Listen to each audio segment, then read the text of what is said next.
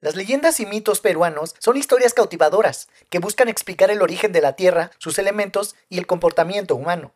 Estas historias se han transmitido de generación en generación y pertenecen a la tradición oral del Perú. Estas leyendas reflejan los aspectos culturales de los pueblos que han pasado por el país y son un verdadero ejemplo del folclore peruano. Aquí te dejo 12 mitos y leyendas de Perú. La Casa Matusita. La Casa Matusita es posiblemente el sitio embrujado más conocido de Perú y un lugar perfecto para comenzar nuestro video de leyendas de Perú. La famosa Casa Matusita, ubicada en el cercado de Lima, exactamente en la Avenida España con la Avenida Wilson, ha generado diversas historias que sin duda espantan a más de uno. Y es que en su segundo piso, muchos limeños afirman que han sucedido historias paranormales. Una de ellas es el de una de las primeras dueñas, que fue sentenciada por hechicería. Ella, en su agonía, lanzó una maldición en la que prometía vengarse del próximo inquilino. Otra de las historias que giran en torno a esta casa es la de una familia asiática. Un día, el padre salió de casa y cuando regresó luego de un par de horas, encontró a su mujer con otro hombre. Él tomó un cuchillo y acabó con los amantes. En 2016, la casa Matusita fue desmontada y remodelada por el actual propietario, poniendo en duda el futuro de la leyenda. Leyenda de la Piedra del Diablo. Una gran piedra con un círculo en su interior es la protagonista de una popular leyenda en Lima, Perú. Ricardo Palma, escritor y periodista peruano, cuenta que el diablo merodeaba por los barrios altos de Lima, cuando vio venir una procesión de la Virgen del Carmen. Dio la vuelta tratando de huir, pero al girar se encontró con la procesión del Señor de los Milagros. Ante tal muestra de fe, y viéndose acorralado, tropezó con la piedra y le hizo un hueco, escapando así hacia la otra calle, lanzando un suspiro de alivio que toda Lima pudo escuchar. Desde entonces, esas calles fueron bautizadas como calle Peña Horadada y calle Suspiro, a pesar de que hoy en día ya no se conservan esos nombres. A través de los años, no hay quien se haya atrevido a tocarla por no estar en pugna con el diablo. La piedra continúa en su lugar, y en esa esquina se construyó una fuente, por supuesto sin perturbar a la piedra, por si acaso. El chupador de grasa. Los indígenas de la zona lo describen de la siguiente manera. Es un ser antropomórfico de pelo amarillo, gigante, cruel y exclusivamente nocturno. Pero puede ser un perro, un gato, un hombre o incluso un bebé, no hay forma en la que el caricina no pueda transformarse. La traducción de su nombre en quechua al castellano nos daría el chupador de grasa. Se dice que este personaje ha hecho un pacto con el mal y así obtiene los poderes de la magia negra. Según este mito, el Cariciri es un personaje mítico oriundo de la región andina Aymara. Son seres maléficos que actúan de forma muy sigilosa, hacen dormir a sus víctimas y es el espíritu del demonio que debilita a la persona, sacándole su grasa y sangre, hasta dejarla agonizando. Según afirman los curanderos de los Andes, se debe acudir a ellos para hacer el ritual y revertir el mal. El perro pulgoso. Esta leyenda procede del distrito de Gualmay, en la provincia de Huaura, en la zona del Pacífico Central. Se cuenta que un perro deambula por la ciudad a cualquier hora, con aspecto descuidado, flacucho y hambriento, y que busca refugio en cualquier casa o comercio de la ciudad. De pronto el animal comienza a rascarse con vehemencia, como si su pelaje estuviera infestado por pulgas, lo que produce en quienes lo observan una sensación de rechazo, el resultado es que el pobre perro es echado de la mayoría de los lugares en los que mendiga un poco de cariño y alimento. Pero detrás de esta escena existe un secreto. A quienes le brindan un poco de calor y comida, el perro premia con una recompensa inusual. Las pulgas que se ha quitado de su piel no son tales, sino pequeñas pepitas de oro. Quienes le han dado un poco de cariño al animal encuentran así su justo premio. Leyenda de la enfermera de la capa azul. La enfermera y el doctor residente eran una pareja muy querida de uno de los hospitales más concurridos de Lima, la capital de Perú. Parecía que nada ni nadie podría separarlos. Pero el destino tenía otra idea. Un día, el doctor iba al hospital, cuando tuvo un accidente de tránsito, en el cual quedó muy mal herido. Llegó al hospital a las manos de la enfermera que era su prometida, solamente para fallecer después de verla y despedirse, algo que a ella le afectó muchísimo, a tal grado de quitarse la vida, subiendo a la azotea del hospital, cayendo sobre los escombros y fierro de la remodelación del mismo, los cuales la decapitaron. Desde ese día se ve en los pasillos una enfermera que cuida a los pacientes heridos por accidentes viales, y se dice que los cuida cuando las enfermeras no están en su ronda. Se dice que todos los que son visitados por el alma en pena de esta enfermera se salvan, algo que en vida no pudo hacer por su difunto prometido. El tesoro del duende. Cuenta esta leyenda que en una casona de la localidad de Huacho habita un duende que se hace presente a los moradores, únicamente si estos se lo permiten. Si lo hacen, reciben un premio que los hace ricos por el resto de sus vidas.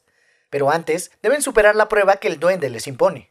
En una ocasión, una pareja de ancianos que hace poco se había mudado a la casa, escucharon por la noche un bozarrón que no era otro que el del duende, preguntándoles si querían recibirlo. Todos los anteriores moradores habían huido despavoridos al escuchar esa voz, pero no fue el caso de los ancianitos, quienes le respondieron que sí, que deseaban recibirlo. El duende se hizo presente, bajo un aspecto amigable, y como recompensa por su amabilidad, les regaló una enorme cantidad de monedas de oro, con las que los ancianitos lograron pagar largamente sus necesidades por el resto de lo que les quedaba de vida. Al morir, la casa se ocupó con una joven familia, pero al oír la invitación del duende, se retiraron velozmente, presas del miedo. Se dice que la casa permanece desocupada. Leyenda corta de la monja condenada. Ubicada en la región de Arequipa, en la calle San Antonio, hay una casa muy antigua, que hoy es un colegio. Desde los inicios del plantel estaba prohibido entrar a cierta habitación y ni siquiera se permitía husmear en ella. Al cabo de cuatro generaciones, se empezó a hablar de un fantasma que se paseaba por el plantel con suma confianza. Los que se toparon con el espíritu decían que era una monja, ya que llevaba su hábito negro y la cabeza cubierta. También flotaba unos cuantos centímetros sobre el suelo. La primera reacción de los que se cruzaban en su camino era correr. Sin embargo, no faltó alguno que fue tras el alma en pena, solo para descubrir que ésta se desvanecía justo al cruzar la puerta del cuarto censurado. Los estudiantes decidieron entrar en esta habitación, donde encontraron una cama con un bulto encima.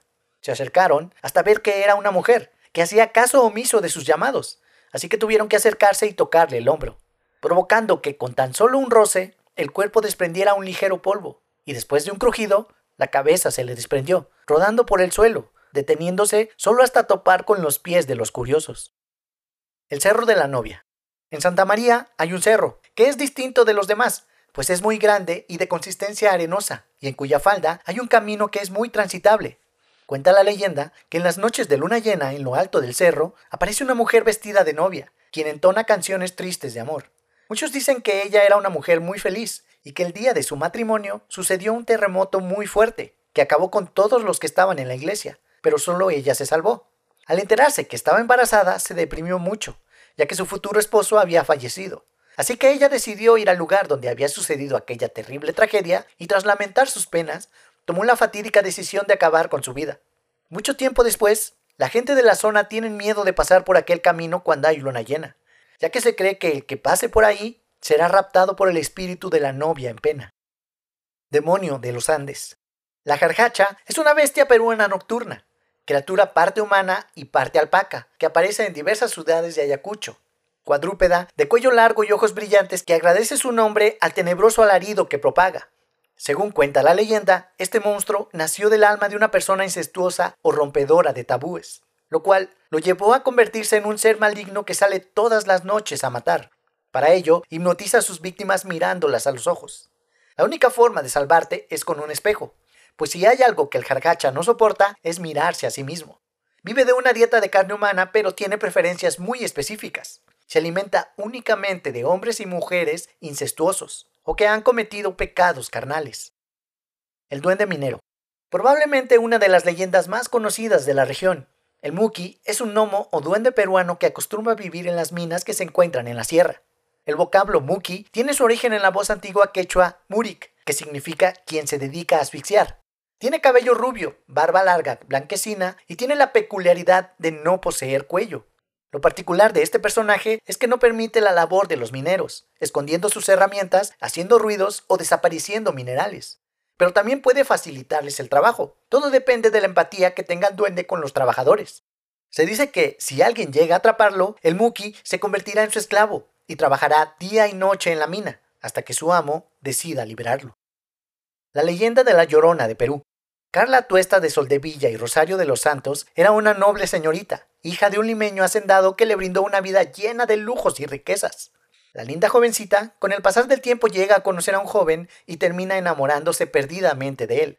Luego de casi un año de haberlo conocido, el padre de la joven muere debido a un paro cardíaco. La joven amaba tanto a su pretendiente que decide darle acceso a los negocios de su padre. Los negocios se volvieron más prósperos, pero el joven no formalizaba su relación con la muchacha, incluso teniendo tres hijos. La trataba mal, era parco y le tenía poco respeto. Un día Carla decide encararlo para resolver su situación, pero al entrar al dormitorio encuentra al caballero con otra mujer. La joven de la rabia toma una vara metálica y le da dos golpes certeros, acabando con su vida.